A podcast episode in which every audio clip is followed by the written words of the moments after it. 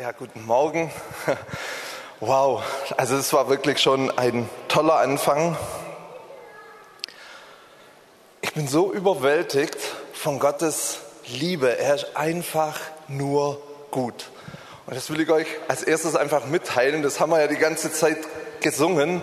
Aber es ist wirklich so, Gott ist total gut. Er ist total für dich und er hat dich extremst lieb, extremst lieb. Und das ist echt wunderbar, das einfach zu wissen. Und er hat auch Interesse an dir. Ich habe so die Tage nachgedacht, ähm, dass Gott hat jedes Haar auf unserem Haupt gezählt. Bei dem einen hat er mehr zu tun, beim anderen weniger. Aber wenn man das hochrechnet, wir haben aktuell knapp acht Milliarden Menschen auf diesem Erdkreis und es bleibt ihm nicht verborgen, wenn ein Haar du verlierst. Er weiß das, weil er Interesse an dir hat, weil er dich lieb hat. Und ich, das, das überwältigt mich so, diese Größe Gottes, dieses, oh, das ist einfach wunderbar. Und dieser gute Gott, der uns lieb hat, der ist mit uns und er will uns vorbereiten. Und ich habe heute ein ganz wichtiges Thema. Die Anbetungsgruppe wusste das schon und auch die Ansagen. Deswegen ging es die ganze Zeit um Herz und unser Herz. Mein Thema heute ist ein festes Herz in herausfordernden Zeiten. Und wir leben aktuell wirklich in herausfordernden Zeiten. Wir sind mitten in einer Pandemie. Wir sehen, dass irgendwie das Klima sich verändert, dass daraus irgendwie ähm, große Katastrophen und Dinge einfach geschehen. Wir sehen im Süden extreme Hitze. Türkei brennt, Italien brennt, Griechenland.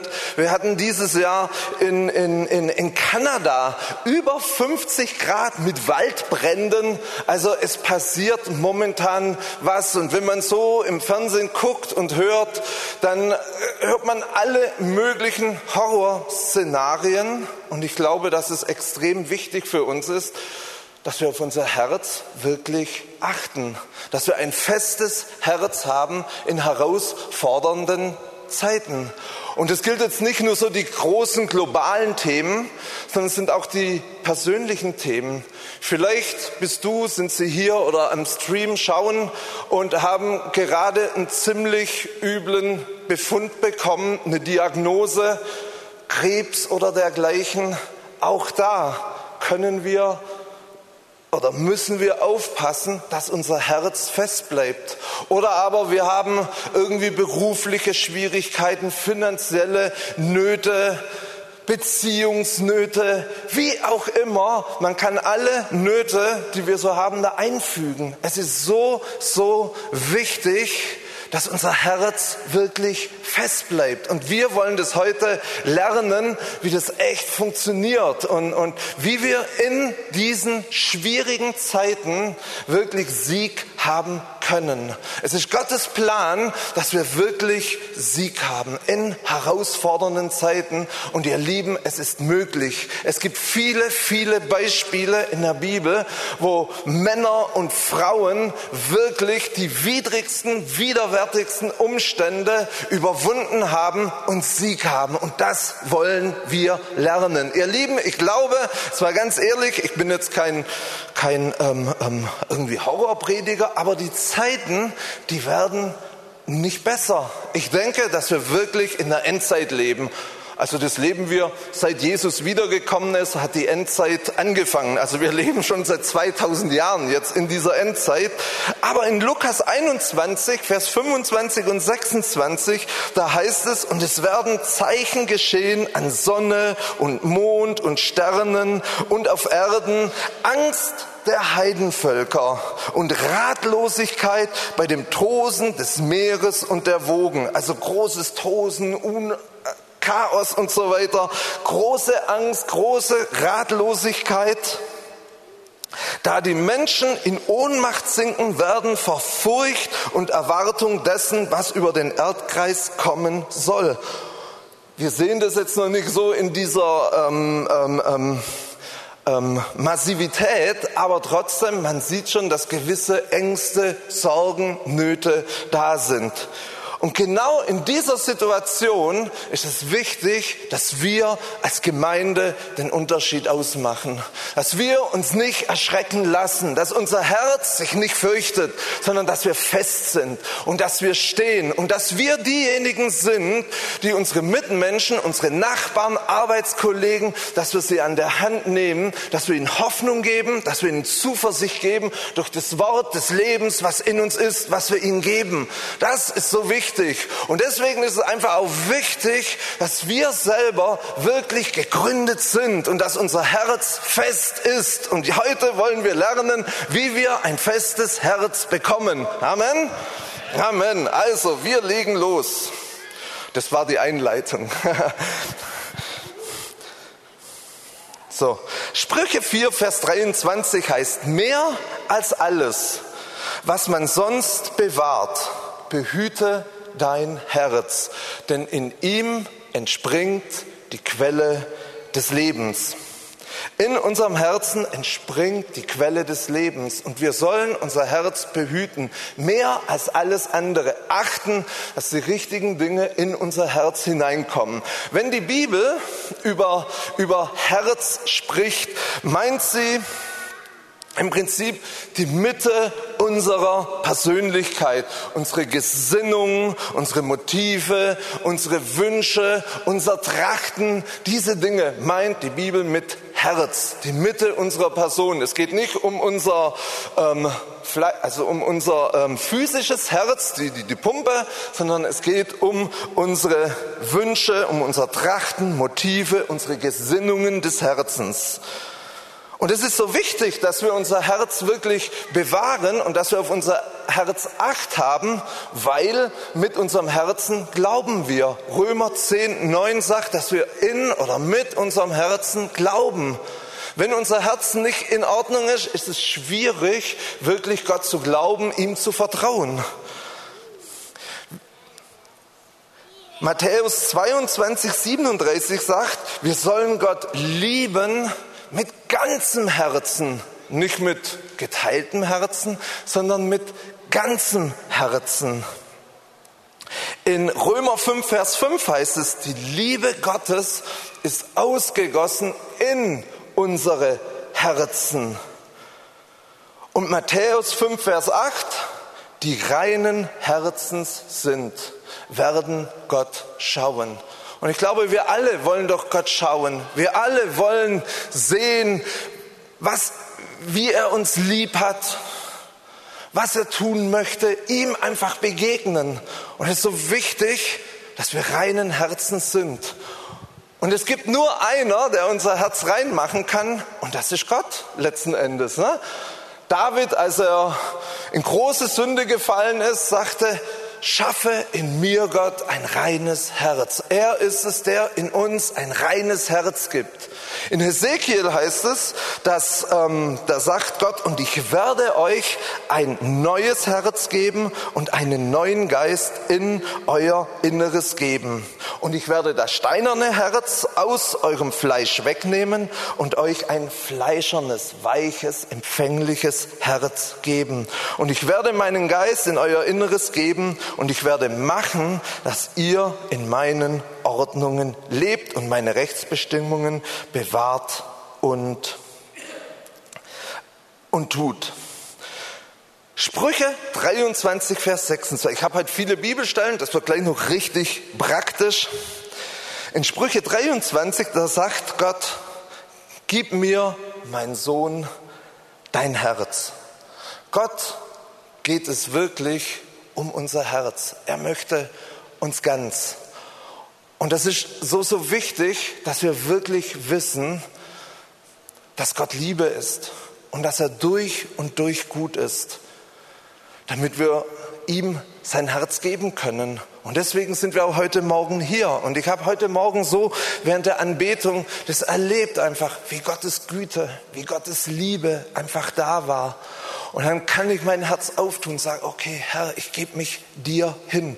Und das ist nicht eine einmalige Entscheidung, dass wir sagen, ja, ich habe dir mein Herz gegeben, sondern das ist täglich in jeder Situation ganz neu. Es ist so einfach irgendwie, wenn wir in Schwierigkeiten sind versuchen uns selber zu helfen, Sorgen zu machen. Dann geht auf einmal das ganze Kopfkino los und man überlegt und macht und schaut, wie man irgendwie das bewältigt oder man sucht sich Hilfe und schon ist man so in so einem Strudel drinne, wo man irgendwo alles selber macht. Und Gott sagt in dieser, genau in dieser Situation, hey, gib mir dein Herz.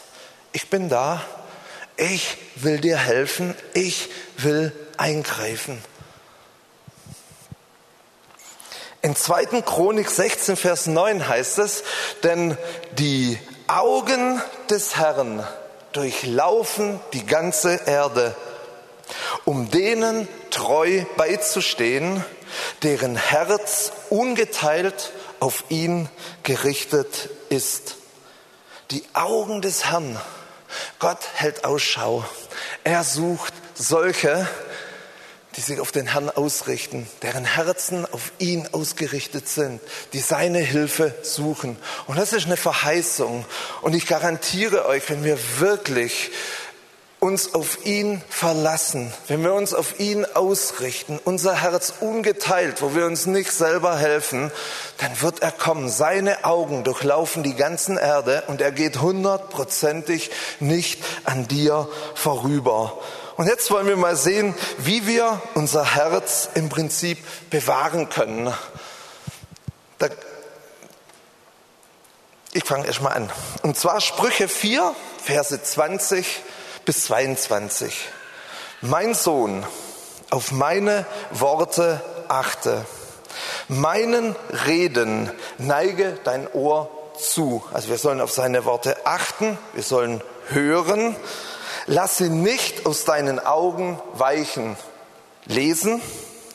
Bewahre sie im Innern deines Herzens. Denn Leben sind sie denen, die sie finden und Heilung für ihr, für ihr ganzes Fleisch.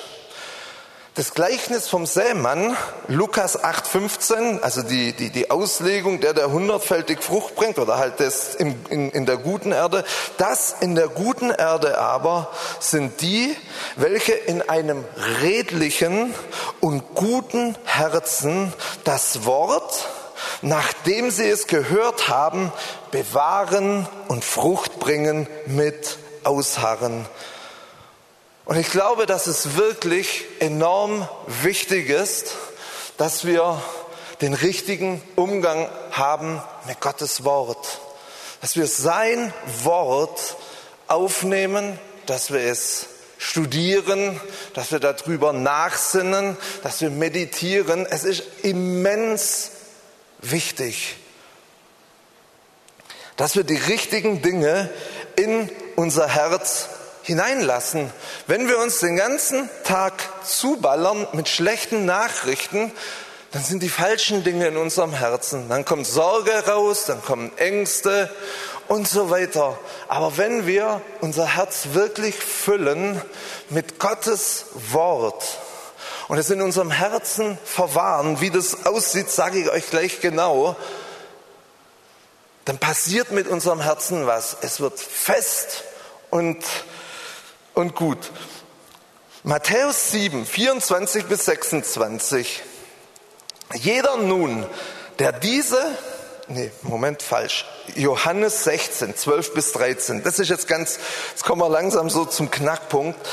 Johannes 16, 12 bis 13. Da sagt Jesus, noch vieles habe ich euch zu sagen, aber ihr könnt es jetzt nicht tragen. Wenn aber jener, der Geist der Wahrheit gekommen ist, wird er euch in die ganze Wahrheit leiten. Denn er wird nicht aus sich selbst reden, sondern was er hören wird, wird er reden und das Kommende wird er euch verkündigen. Jesus hat zu den Jüngern gesagt, das ist Wolfarts Lieblingsstelle, predigt er, glaube bald jeden Sonntag, wenn er predigt, drüber.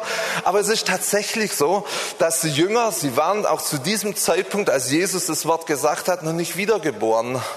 Aber wir sind jetzt wiedergeboren und wir haben den Heiligen Geist in uns. Und der Heilige Geist, der in uns ist, der wird uns in die ganze Wahrheit hineinführen. Und wenn, äh, wenn, wenn Johannes von Wahrheit spricht, dann meint er von Wirklichkeit, von Realität. Der Heilige Geist führt uns in diese Wirklichkeit, in die Realität des Wortes hinein. Das heißt, wenn anfangen, über Gottes Wort nachzusinnen, nachzudenken, kommt der Heilige Geist und er führt uns wenn wir ihn bitten und wenn wir ihn in dem Sinne einladen und sagen, offenbar uns das, dann kommt er und er führt uns in diese Wirklichkeiten, in die Realitäten des Wortes Gottes hinein. Und wir erleben, wie wir innerlich eine komplett andere Realität haben, wie außen die Umstände sind. Das ist ganz wichtig. Wisst ihr, was ich meine? Ich kann, das, das, ich kann ein Beispiel sagen. Meine Frau ist vom zehn Jahren schwer krank geworden. Das ist immer das gleiche Beispiel, also in verschiedenen Varianten so. Und bevor sie krank wurde, haben wir ein prophetisches Wort bekommen. Und dieses Wort hat geheißen, es wird alles gut. Es wird alles gut. Und dann kam diese Diagnose und wir wussten, weil dieses Wort in uns Realität war, dass wirklich alles gut war. Wir sind diese ganzen Dinge mit den Ärzten durchgegangen, ein Horrorbericht nach dem anderen bekommen, alles Mögliche, aber unser Herz, es war fest, weil in uns eine andere Realität war, wie außerhalb, die außerhalb Realität war, da ist nichts mehr zu retten und bla und überhaupt.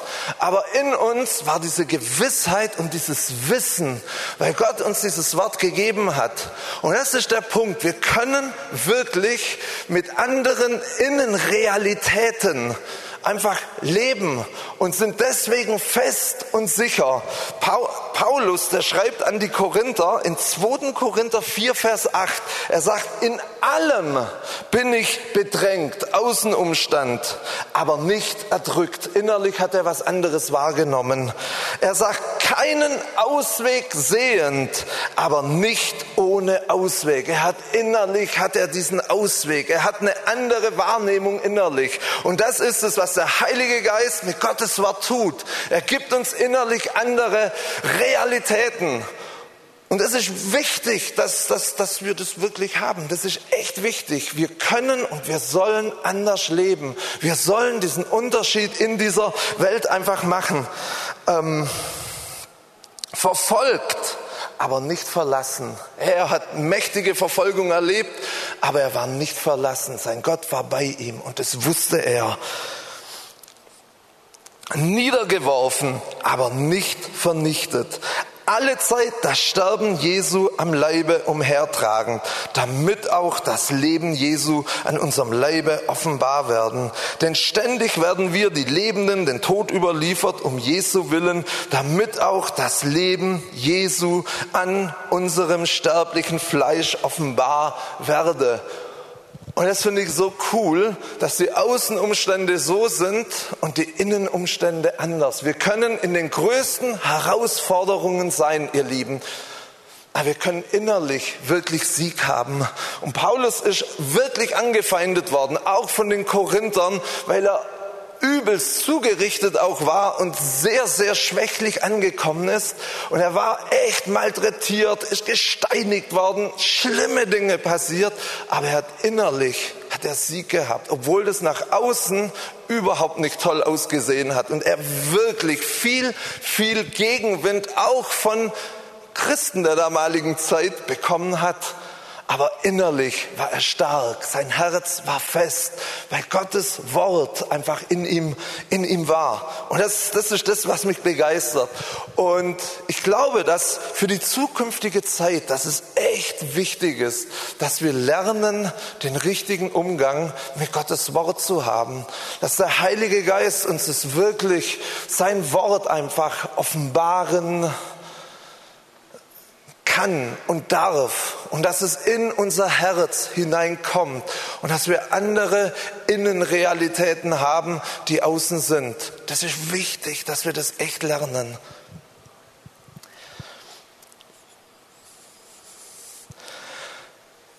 Da gibt es eine ganz dramatische Geschichte oder Bericht. Da hat Wolfhard letzte Woche schon so ein bisschen von erzählt. Und zwar von den Israeliten, die ausgezogen oder ja, die ausgezogen sind aus Ägypten, die Gott herausgeführt hat mit starker Hand, so ist es besser. Und die in ihr verheißenes Land gehen sollten. Und dann sind sie in dieser Wüste gewesen und Mose hat zwölf Kundschafter ausgesandt. Und die haben das Land ausgekundschaftet und waren erstmal von den Früchten und so begeistert, aber sie haben auch gesehen, dass da Riesen waren, befestigte Städte waren und dass dieses Land menschlich nicht einzunehmen ist.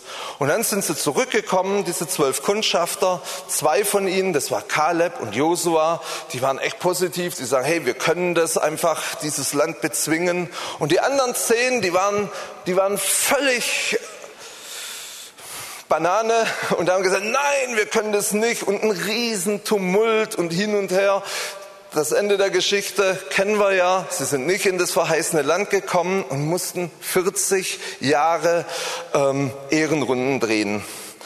Und jetzt lesen wir in Josua 14 ab Vers 6, das sind 45 Jahre später, lesen wir das Erbteil des Kaleb, der Mann, der geerbt hat. Und wir wollen mal wirklich sehen, was der Unterschied dieses Mannes war gegenüber den anderen Israeliten, die es nicht geschafft haben, in ihr Erbteil hineinzukommen. Da traten die Söhne Juda, also 45 Jahre später. Sie haben das Land eingenommen. Ähm, sie waren gerade dabei, an die verschiedenen Stämme die, das Land auszuteilen. Und dann sind die Söhne Juda vor Josua da traten die Söhne Juda vor Josua in Gilgal und Kaleb. Kaleb war vom Stamm Juda, der Sohn des Jephunne, der Kenisiter, also ist so eine Unterfamilie, auf jeden Fall Juda, sagte zu ihm, du kennst das Wort, das der Herr zu Mose, dem Mann Gottes, meinet und deinetwegen in Kadesh Barnea geredet hat. 45 Jahre, der wusste ganz genau das Wort des Herrn der hat 45 Jahre am Wort Gottes festgehalten. 45. Und sagte zu Josa, du weißt es, du hast es auch bekommen, das Wort des Herrn. Finde ich total cool. Geredet hat. 40 Jahre war ich alt, als Mose, der Knecht des Herrn, mich von Kadesh Barnea aussandte, um das Land auszukundschaften. Und ich brachte ihm Antwort. Das müsst ihr euch merken. Ich lese die Geschichte voll durch und dann wir da äh, nochmal Bezug drauf, wie es in meinem Herzen war. Ah, die Geschichte ist so gut, die muss ich deswegen voll durchlesen. Wie, er gab Bericht, wie es in seinem Herzen war, damals, vor 45 Jahren. Meine Brüder aber, die mit mir hinaufgezogen waren, machten das Herz des Volkes verzagt. Ich aber bin dem Herrn, meinem Gott, treu nachgefolgt. Da schwor Mose an demselben Tag, wenn nicht das Land, auf das dein Fuß getreten ist, dir und deinen Söhnen für ewig zum Erbteil wird. Denn du bist dem Herrn, meinem Gott, das sagt Mose, treu nachgefolgt. Und nun siehe, der Herr hat mich am Leben erhalten, wie er geredet hat. Es sind nun 45 Jahre, seitdem der Herr dieses Wort zu Mose geredet hat, als Israel in der Wüste umherzog. Und nun siehe, ich bin heute 85 Jahre. Ich bin heute noch so stark wie an dem Tag, als Mose mich aussandte. Das ist doch der Hammer. Also ich flippe echt aus. Ich finde das großartig jetzt mit lauter Großartigkeit. ähm, ah, genau. 5, 8. Ich bin heute noch so stark wie an dem Tag, als Mose mich aussandte. Wie meine Kraft damals, so ist meine Kraft jetzt, sowohl zum Kampf als auch um aus und einzuziehen. Und nun gib mir dieses Gebirge, von dem der Herr an jenem Tag geredet hat. Denn du hast an jenem Tag gehört, dass die Enakiter dort sind und große feste Städte. Die Enakiter, das waren die Riesen. Und dann sagt er, vielleicht ist der Herr mit mir. Dieses vielleicht kann man auch, wenn der Herr mit mir ist, übersetzen. Ich habe heute Morgen extra nochmal nachgeguckt. Wenn der Herr mit mir ist, werde ich sie vertreiben. Das segnete ihn Josua und gab dem Kaleb, dem Sohn des Jephunne, Hebron zum Erbteil. Daher wurde Hebron dem Kaleb, den Sohn des Sephunne, dem Kenesiter, zum Erbteil bis zum heutigen Tag, weil er dem Herrn, dem Gott Israels, treu nachgefolgt ist. Und das, das begeistert mich. Der Kaleb, bei ihm sieht man genau das Gleiche wie bei Paulus.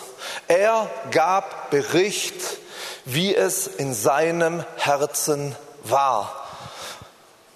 Die anderen zehn Kundschafter, die gaben ebenfalls Bericht, wie es in ihrem Herzen war. Die haben gesehen, die haben die Schwierigkeiten gesehen, die Riesen, die befestigten Städte.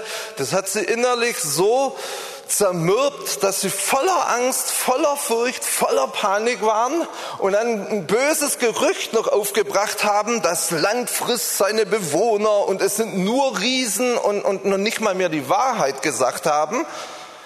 Aber Kaleb das war ein Mann, der wirklich Gottes Wort und Gottes Reden in sich gehabt hat. Der hat immer, Gott hat immer und immer wieder gesprochen. Ich gebe euch dieses Land, ich bin mit euch, ich bin bei euch, ihr könnt dieses Land einnehmen. Und wir sehen, dass es ein Mann war, der wirklich Gottes Wort in seinem Herzen verwahrt hat. Und deswegen hat er wirklich eine andere Innenperspektive, eine andere Realität als alle anderen Kundschafter. Und deswegen hat er im Endeffekt geerbt. Ihr Lieben, es ist wirklich möglich, Kaleb hat das Ganze gemacht. Der Heilige Geist war in, damals in dieser Zeit noch nicht in seinem Herzen so ausgegossen, wie das heute bei uns ist. Wir sind heute der Tempel des Heiligen Geistes in uns. Er lebt in uns, in jedem Einzelnen. Und er ist derjenige, der uns in die Wirklichkeit, in die Realität des Wortes Gottes einfach hineinführt, der das real macht in uns, der diese Wirklichkeit Wirklichkeit, diese Realität in uns aufbaut. Und deswegen können wir furchtlos sein. Deswegen können wir voller Zuversicht in die Zukunft blicken. Auch wenn hier auf der Erde einiges chaotisch wird. Aber wir wissen einfach, dass Gott mit uns ist, dass er bei uns ist und dass wir diejenigen sind, die eine andere Innenrealität wirklich haben können als alle anderen. Und ich schließe im Prinzip mit Psalm 112. Da heißt es Halleluja, Glücklich der Mann, der den Herrn fürchtet, der große Freude an seinen Geboten hat, große Freude an seinen Geboten, an seinem Wort. Und dann in sieben und Vers 8 heißt es, er wird sich nicht fürchten vor böser Nachricht. Fest ist sein Herz. Es vertraut auf den Herrn. Beständig ist sein Herz. Er fürchtet sich nicht, bis er heruntersieht auf seine Bedränger. Ist es nicht wunderbar? Also mich begeistert es wirklich. Und es ist so wichtig, dass wir wirklich mehr als auf alles andere auf unser Herz achten. Dass wir wirklich darauf achten, was wir in unser Herz hineinlassen und was wir nicht hineinlassen. Und ich gebe euch echt einen Rat, nicht irgendwie Vogel-Strauß-Politik, den Kopf in Sand stecken und irgendwie alles zu ignorieren. Aber manchmal ist es gut, den Fernseher und die Nachrichten auszulassen und sich mit Gottes Wort zu beschäftigen. Das muss jeder irgendwie selber für sich klarkommen, aber es ist wichtig, dass wir wirklich wissen, was Gott einfach zu sagen hat in den jeweiligen Situationen, in denen wir uns befinden. Und er hat immer was zu sagen. Und sein Wort, das ist wirklich, ja, wie ein Hammer, das den Felsen zerschlägt. Gottes Wort ist wie ein Hammer, das den Felsen zerschlägt.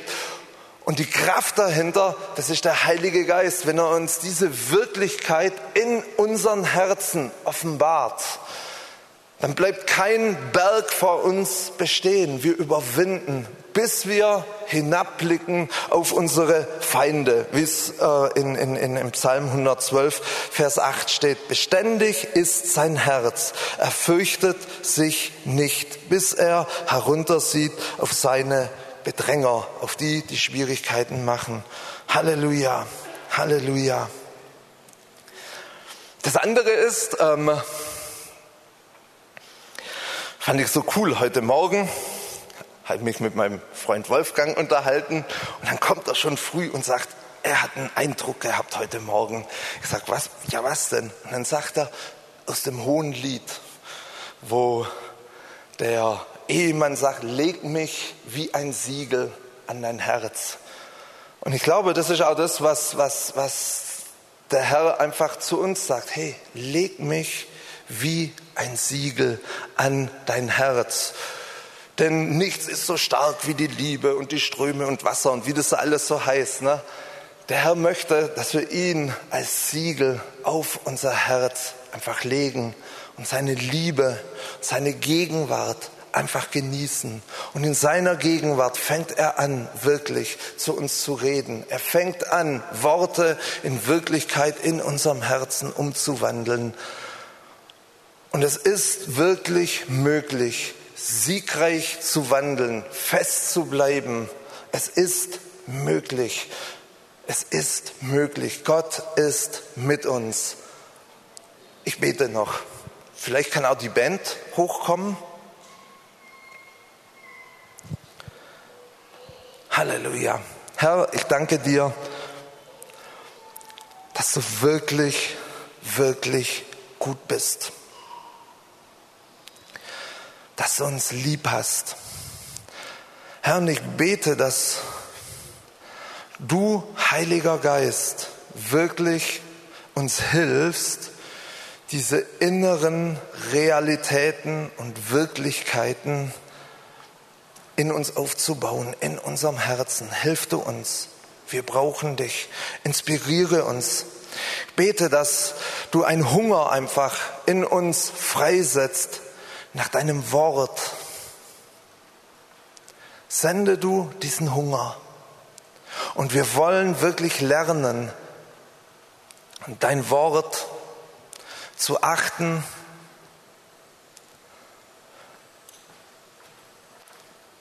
zu studieren. Halleluja. Danke, dass du das tust, Herr, dass du das tust, Heiliger Geist. Mir fällt gerade, ist mir noch ein Impuls gekommen. Ich habe ja die, die beste Schriftstelle fast vergessen.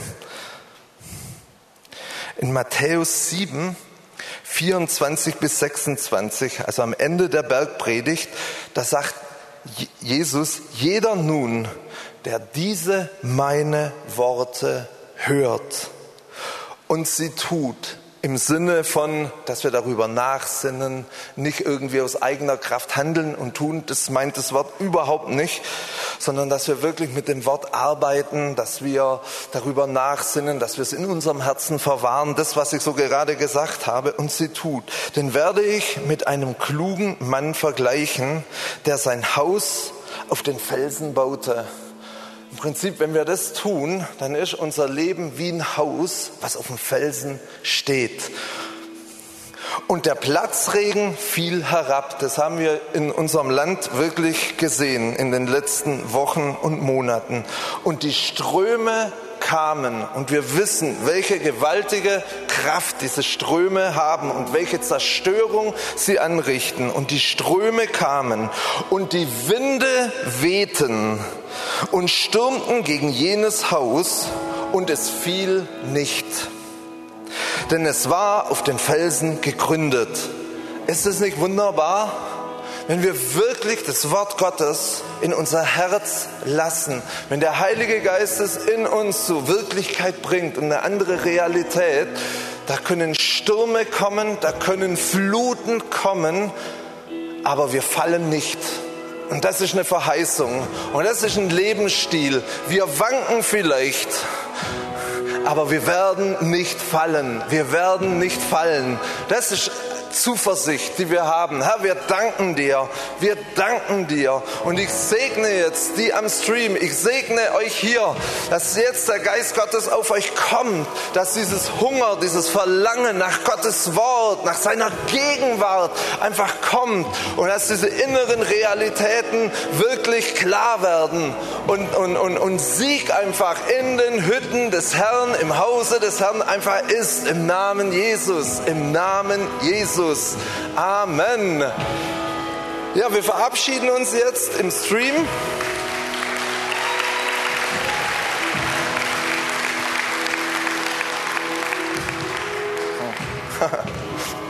Ich fand es jetzt nicht so gut, aber irgendwie gut, egal. Ähm, ja, wir verabschieden uns im Stream. Ihr Lieben, heute haben wir die Möglichkeit, dass wir hier vorne äh, dienen können. Wir dürfen mit Maske beten. Wenn du jetzt da bist und wenn du sagst, hey, ich will mein Herz einfach ganz neu Gott einfach geben, dann kannst du gerne nach vorne kommen. Wenn du hier bist mit Schmerzen, mit Krankheit, mit irgendwelchen Schwierigkeiten, hier vorne sind Gebetspartner, wir beten sehr, sehr gerne und wir wissen, dass Gott eingreift, dass er heilt, dass er verändert, dass er freisetzt. Es soll keiner irgendwie heute nach Hause gehen, so wie er gekommen ist. Gott ist gut gut und er möchte uns berühren und uns verändern. Amen. Der Ring ist frei, wenn ihr wollt.